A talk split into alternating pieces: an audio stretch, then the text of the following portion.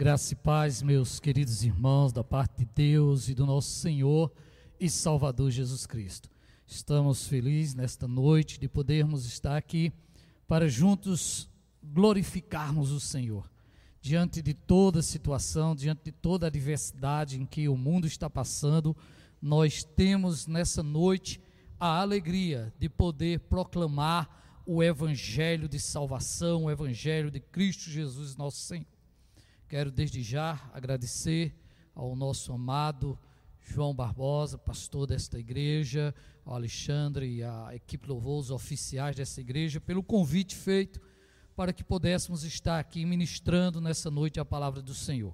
Quero mandar um abraço carinhoso à minha esposa, a missionária Adriana, meus filhos Samuel Caleb, Samara Raquel, também a Camila que está nos assistindo, né? que todos possam receber um cheiro no coração deste amado pastor. Meus irmãos e irmãs, sem mais delongas, nós precisamos falar de Deus, nós precisamos pregar a palavra de Deus. Foi para isso que viemos aqui. Vamos falar nesta noite dentro de uma temática, é certo, mas vamos trazer a exposição de dois versículos, apenas dois versículos da palavra de Deus é o que nós vamos expor nesta noite. Vamos falar sobre algo que já foi falado aqui pelo pessoal do louvor, pelo nosso amado diácono quando esteve orando, a irmã também orando, falou sobre isso que nós vamos ministrar nessa noite. Nós vamos ministrar sobre o seguinte tema: a presença de Deus e a excelência do seu cuidado. A presença de Deus. Foi falado muito sobre isso aqui. E nesse contexto que estamos vivendo, nada melhor do que sentir a presença de Deus como estamos sentindo aqui nesta noite. Você é em casa, eu sei que através dos louvores, da oração, da intercessão, já sentiu a palavra de Deus, já sentiu a presença de Deus e certamente vai continuar sentindo, porque o Deus que está aqui, ele é onisciente, onipotente e onipresente. Ele está aqui, está aí também em sua casa, está aí também presente para cuidar de forma excelente da tua vida, da tua família. Então iremos falar sobre a presença de Deus e a excelência do seu cuidado. Eu quero iniciar com o versículo de Mateus, aqueles que estão com suas Bíblias, abrem Mateus capítulo 1, primeiro eh, livro do Novo Testamento, capítulo 1 de Mateus, nós vamos usar apenas o versículo 23 e depois iremos para os Salmos. E nos Salmos nós vamos fazer a exposição do texto baseado nessa temática da presença de Deus. Mateus capítulo 1, versículo 23 diz assim: Eis que a virgem conceberá e dará à luz um filho e ele será chamado pelo nome de Emanuel. Aleluia! Emanuel traduzido é Deus conosco. Então esse texto é a iniciação daquilo que temos nesta noite para falar da presença de Deus, o Emanuel, o Deus conosco. Agora eu quero que você abra sua Bíblia no Salmo 23, esse salmo muito conhecido, um salmo universalmente pregado. Já preguei muito sobre esse texto, falando sobre a suficiência de Deus, falando sobre a felicidade de termos o Senhor como nosso pastor. Foram várias temáticas nesse texto, porque esse texto ele é muito abrangente. Esse texto nos dá ênfase para muitas coisas mas nesta noite eu quero usar apenas o versículo 4. O versículo 4 do Salmo 23, que também fala da presença de Deus. O versículo 4 diz assim na versão bíblica de Almeida: diz: Ainda que eu andasse pelo vale da sombra da morte, não temeria mal algum, porque tu estás comigo, a tua vara e o teu cajado me consola. E aqui o salmista, de forma bem categórica, ele fala dessa presença de Deus que faz com que não venhamos temer o mal. Na versão NVI, o escritor diz algo muito é, propício para aquilo que eu quero expor nesta noite. Nessa versão do texto, ele diz assim: Mesmo quando eu andar por um vale de trevas e de morte, não temerei perigo algum, pois tu estás comigo, a tua vara e o teu cajado me protege. A gente vê aqui duas expressões que podem ser usadas, tanto numa versão como outra. A versão no final, quando ele fala consola, e a versão protege. A gente pode usar aqui, mesmo quando eu andar, e podemos usar, ainda que eu andasse pelo vale da sombra da morte. Meus amados irmãos, meus queridos, você que está me ouvindo nesta noite, estamos vivendo um tempo crucial na história da humanidade. Pessoas têm falado em todos os lugares que estamos vivenciando ou vivendo um período escatológico.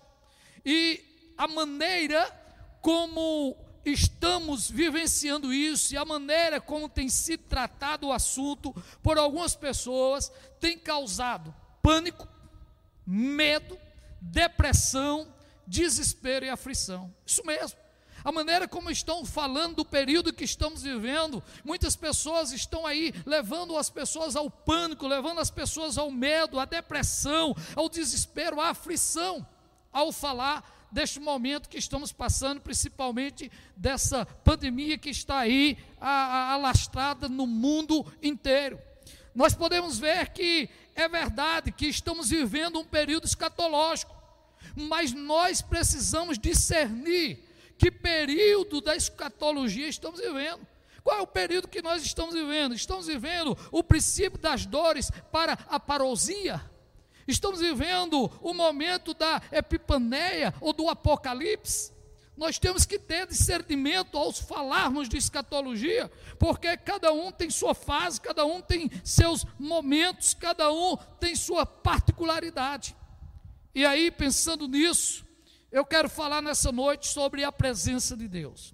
Seja qual for esse momento que nós estamos passando, seja para o preparo da parousia, da epipaneia, que ao mesmo tempo podemos dizer que é o apocalipse, seja qual for esse momento, eu quero dizer para você, meu irmão, eu quero dizer para você, minha irmã, eu quero dizer para a igreja nessa noite, que seja qual for o momento, é momento do crente olhar cheio de alegria por se tratar do retorno de Cristo.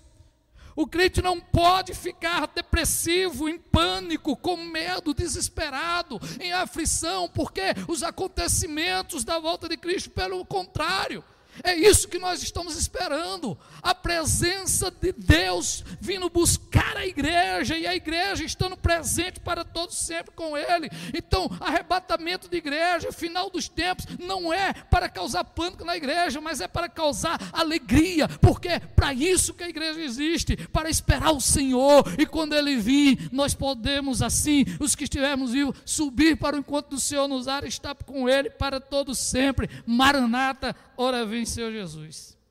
Agora escute. Eu estou falando da presença de Deus.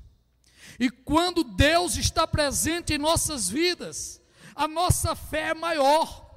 Quando Deus está presente em nossas vidas, a nossa fé é maior, é maior do que os medos. A nossa fé é maior do que todas as coisas, e aí a nossa determinação é maior do que qualquer obstáculo. Porque a presença de Deus traz alegria, Alexandre. A presença de Deus, irmãos e irmãs, vocês que fazem parte do ministério louvor, a presença do Senhor nos faz louvar, nos faz cantar, nos faz saltar de alegria. A presença do Senhor traz para nós a perspectiva de vitória. A presença do Senhor traz para nós algo bom, agradável, algo que nos faz regozijo no coração. Nunca se esqueça que o mar Deus pode acalmar. Quando os discípulos estavam ali desesperados, Jesus estava na polpa do barco. E quando chamaram Jesus, ele acalmou a tempestade, ele acalmou o mar. A presença de Jesus acalma as tempestades. Deus, quando está presente, enxuga todas as lágrimas. Isso logo vai passar, irmãos. Fique tranquila. O meu Deus, o seu Deus, o Deus da igreja, o Deus da Bíblia, é o Deus soberano, o Deus poderoso, aquele que controla todas as coisas. Então sossega o teu coração, tranquiliza a tua alma. Se tem presença de Deus na tua vida, ele te faz entender nessa noite que tudo isso vai passar. O Salmo 23, que nós estamos aqui expondo, esse versículo 4, é um cântico de confiança em Deus, são palavras proferidas por quem conhece e confia no Senhor. E escute-me: quem conhece e confia no Senhor sabe do que Ele é capaz, sabe que Ele tem todo o poder, sabe que a suficiência da Sua presença é algo que nos traz alegria, nos traz uma vivificação. Salmista sabia do que estava dizendo. Escute, ei, deixa eu te dizer. Quando Elias sentiu a presença de Deus, Elias saiu da caverna. Deus tirou Elias da caverna. Deus tirou Daniel da cova dos leões. Deus tirou Sadraque, Mesaque e Abidenego lá da fornalha. Deus tirou Paulo e Silas da prisão. Deus também tirou Lázaro da sepultura, porque a presença de Deus é uma presença poderosa, é uma presença transformadora. É uma presença que faz o sobrenatural acontecer. A presença de Deus realiza milagres. Lembra-se do vaso na mão do oleiro. O vaso estava quebrado, mas ela estava nas mãos de Deus. E quando nós estamos na mão de Deus, há uma vivificação para a nossa vida. Não importa como você está, não importa qual o momento que você está passando. Uma coisa eu sei: se você está nas mãos de Deus, esse Deus tem poder de fazer nova todas as coisas. No versículo 4, não podemos esquecer que a presença de Deus é para todo o tempo.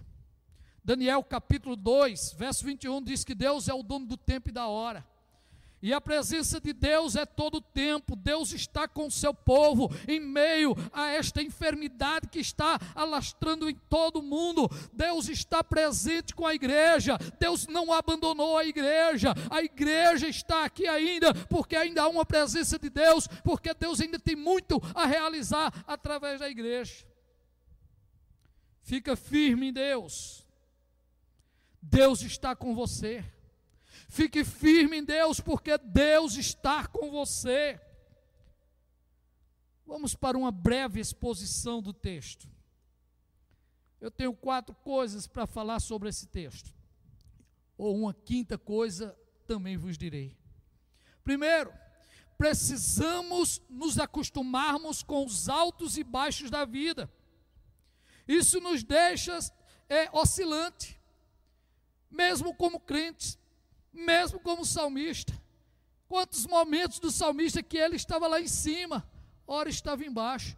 Porque a vida, ela é como uma roda gigante. Tem hora que ela lhe leva lá para cima, mas tem hora que você está lá embaixo. Mas em cima ou embaixo, não importa, o Senhor está conosco. E nós podemos confiar de que, seja qual for o momento, algo novo vai acontecer. E a glória do Emanuel será vista em nossas vidas. E nós vamos saltar de júbilo, então a com ao Senhor e dizer: Ebenezer, até aqui nos ajudou o Senhor. Eu sei que os irmãos estão sentindo falta do culto presencial, eu sei que a, o povo está sentindo falta do abraçar na igreja, do Jesus te ama, das glorificações, mas tudo coopera para o bem daqueles que amam a Deus. Isso está acontecendo para que a igreja possa reconhecer a necessidade da intimidade com Deus, para poder gozar da sua presença. Deus não saiu da igreja, apenas os crentes saíram do templo, mas Deus continua, porque Deus está em nós através do Espírito Santo. Queridos, o texto fala sobre um vale, vale da sombra da morte vale para o salmista. É a hora em que você está lá embaixo, não em cima no monte, e sim à mercê dos assaltantes. Ele, como pastor de ovelha, ele sabia que quando tinha que passar pelo vale, estava sujeito a ser ali tomado de assalto. É diferente de quem está acima do monte, que está vendo tudo, mas naqueles vales existia momentos cavernosos, momentos difíceis. E eu quero dizer para você o seguinte: eu quero falar pelo menos de dois vales. Existia o vale de Baca, que é vale de lágrimas ou choro. Vale de Baca significa vale de choro, de lágrimas. E talvez a humanidade está passando agora por esse vale.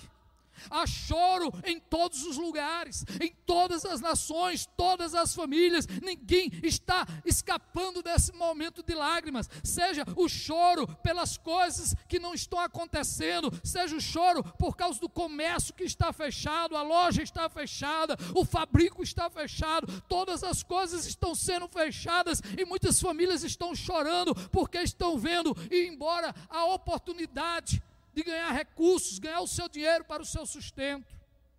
O outro vale é o vale da sombra da morte, o vale desse texto. Existem várias interpretações acerca desses vales. Vale estreito e perigoso, cheio de penhasco, trechos difíceis da viagem. Outros vão dizer que é um vale chamado de leprosário, o lugar onde os leprosos iam ficar até o final da sua vida um lugar longe da comunidade. E muitos estão vivenciando esse vale da sombra da morte. Porque quem tem essa enfermidade está como um leproso, é afastado da comunidade, é escanteado da sociedade, vai viver em um lugar de trechos difíceis, onde ele está às vezes ali numa cama inconsciente, quando está consciente, começa a ver o penhasco. E esse penhasco é o pecado que assola a humanidade, que precisa ser perdoado por Cristo Jesus para que haja salvação. Outros interpretam que não há um lugar, mas é um lugar, não é um lugar físico, mas um lugar de momento difícil da vida. Alguns interpretam esse vale da sombra da morte como um lugar difícil, um momento difícil da vida. Porém, diante de tudo isso, como diz o pastor batista Aquila Cabral, existem quatro verdades sobre esses vales. E é sobre essas quatro verdades que eu vim te falar aqui nessa noite.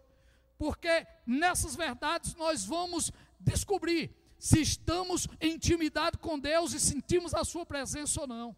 Nós vamos descobrir se tem presença de Deus na nossa vida ou não. O primeiro ou a primeira verdade, é que o vale são trechos inevitáveis. É inevitável. A sociedade está passando esse momento, se ela pudesse evitar, ela evitava. Mas esse vale é inevitável, quer o homem queira ou não, está acontecendo e vai acontecer. Porque tudo que Deus projetou desde a eternidade passada vai se cumprir até a eternidade futura.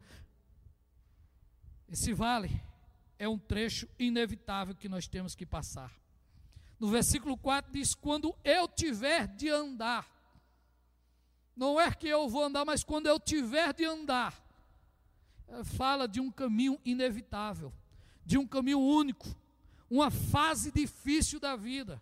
Agora escute, meu irmão, você que está aqui hoje, você que veio fazer o louvor, você que está aí na, na, na técnica do, do, som, da filmagem, você que está aqui dentro desse templo e você que está em casa, escute uma coisa que eu vou lhe dizer agora. A fase pode ser difícil, mas se Deus estiver presente, Ele é o nosso pastor e não vai faltar alegria, não vai faltar paz, não vai faltar a bênção da presença de Deus, não vai faltar resultados, não vai faltar conforto para a tua alma, porque o início do Salmo 23 diz que ele nos leva a água tranquila, a lugar seguro, aleluia. A segunda verdade, a primeira é que o vale são trechos inevitáveis. A segunda, os vales são imprevisíveis. O vale é imprevisível, você não sabe o que vai acontecer. Você passa por ele, você sente a sombra da morte, mas não sabe se vai morrer ou se Deus vai poupar a sua vida. Você não sabe se vai ter resultado ou se vai ficar sem o resultado dessa caminhada. É algo imprevisível, as sombras são variáveis. no vale da sombra da morte.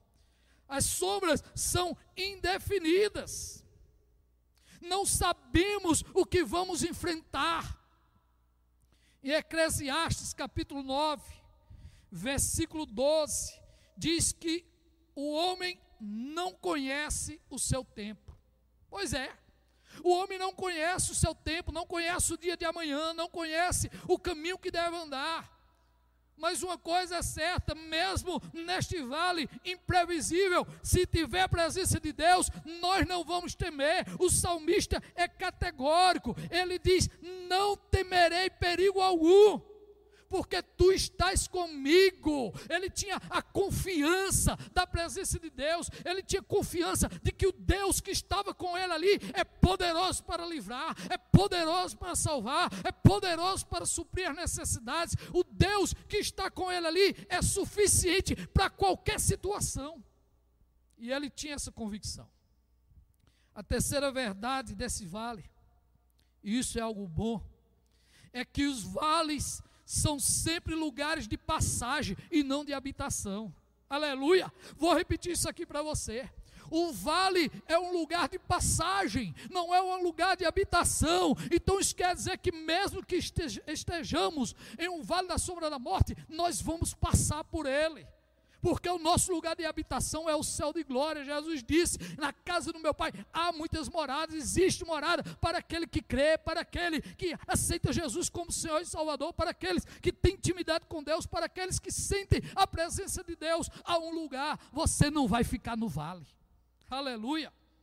Esse versículo 4 tem uma expressão que diz andar você vai passar e chegar do outro lado. O lugar de habitação para o crente é o esconderijo do Altíssimo. Cristo é a nossa habitação. A Bíblia diz, Paulo falando aos Colossenses 2:27, ele diz: "Cristo em vós é a esperança da glória".